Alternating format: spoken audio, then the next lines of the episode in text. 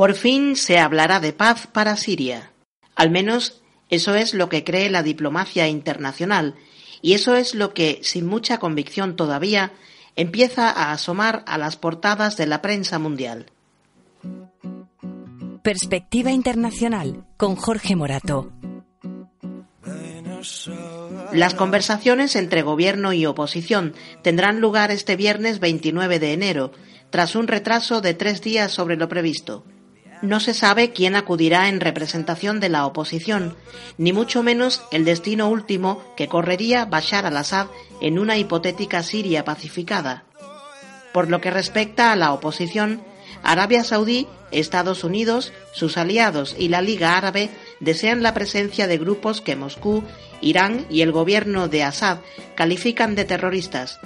Asimismo, Occidente no quiere a los grupos propuestos por Damasco porque piensa que están en connivencia con Assad y que serán un caballo de Troya de Putin para ganar influencia en la región. Al mismo tiempo, Turquía amenaza con boicotear el diálogo si se permite que los kurdos se sienten a la mesa. Lo único en que hay consenso hasta ahora es en que ni el Estado Islámico ni el Frente al-Nusra, franquicia local de Al-Qaeda, están invitados a participar en las conversaciones. Pese a todo, este es el primer intento en dos años por buscar un final al conflicto sirio. La ronda de contactos quizá dure más de seis meses, pero aún podría ser peor, porque el historial de intentos previos fallidos invita más bien, como mínimo, a la prudencia.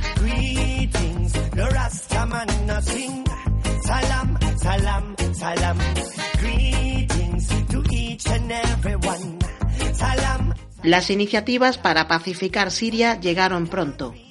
A finales de 2011, cuando apenas se había iniciado el conflicto, la Liga Árabe hizo dos intentos frustrados por rebajar la tensión. En uno de ellos, incluso logró enviar al país a una misión de observadores sobre el terreno, que sin embargo se retiró tras poco más de un mes de trabajo. Rusia propuso en 2012 y en 2013 sendas rondas de conversaciones informales en Moscú entre las partes en conflicto, y aunque nunca tuvieron lugar, el Kremlin afirmó que el gobierno sirio sí estuvo por la labor.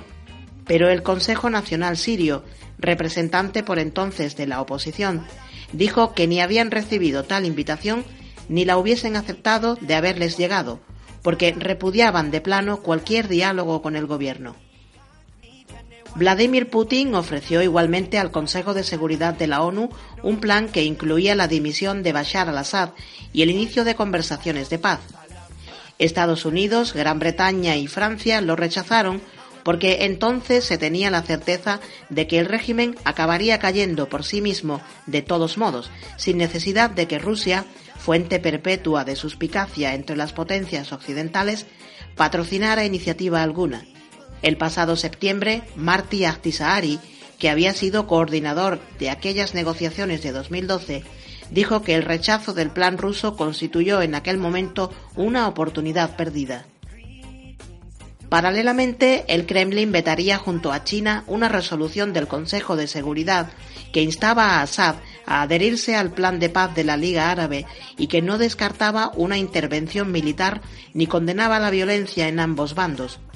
Como reacción al veto, Nicolás Sarkozy crea el Grupo de Amigos de Siria, integrado por la Francia que presidía, más cuatro países europeos, Estados Unidos, varios países árabes aliados de Occidente, miembros de la oposición siria, la Unión Africana, la Liga Árabe, la ONU y otros organismos intergubernamentales de la región.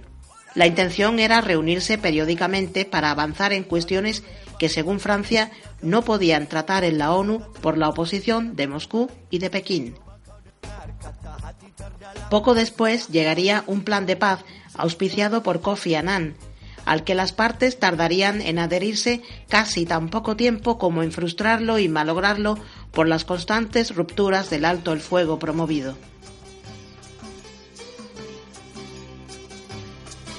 Pero a principios de 2014, el representante de la ONU para Siria logra dar el primer paso importante, al menos simbólicamente parece darse cuenta de que, sin una voluntad de entendimiento mutuo entre Rusia y Estados Unidos, nunca se logrará la solución.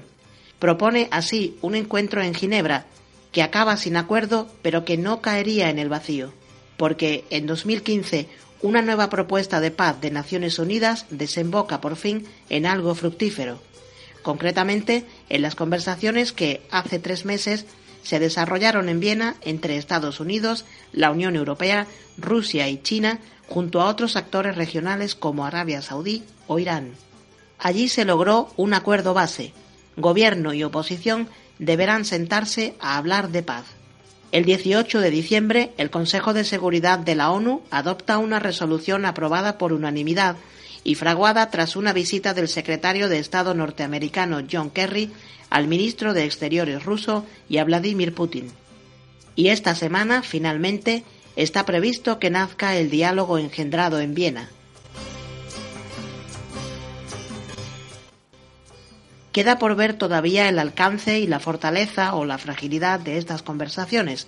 Si no hay voluntad de acuerdo entre las partes, todo quedará en nada, porque, como dijo el propio Kerry, puedes llevar a un caballo hasta el agua, pero no puedes hacer que beba si éste no quiere.